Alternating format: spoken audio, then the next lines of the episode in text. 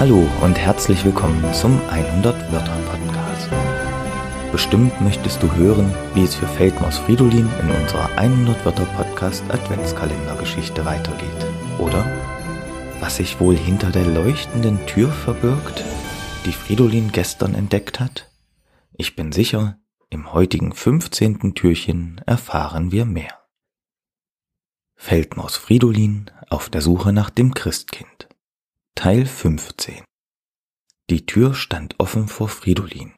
Das Licht, das daraus strahlte, war jetzt so hell, dass die kleine Feldmaus nicht sehen konnte, was sich auf der anderen Seite der Tür befand. Sollte es Fridolin wagen und in das Licht gehen? Ich möchte das Christkind finden, sagte Fridolin, um sich Mut zu machen. Ich kehre jetzt nicht mehr um. Er schloss die Augen und ging ohne noch einmal zu zögern durch die Tür. Er hörte, dass sich die Tür hinter ihm schloss und öffnete die Augen. Da bist du ja endlich, sagte eine fröhliche Stimme. Wir haben lange auf dich gewartet. Na, das klingt ja schon mal sehr interessant. Wahrscheinlich möchtest du jetzt genauso sehr wie ich erfahren, wer da so fröhlich mit Fridolin gesprochen hat.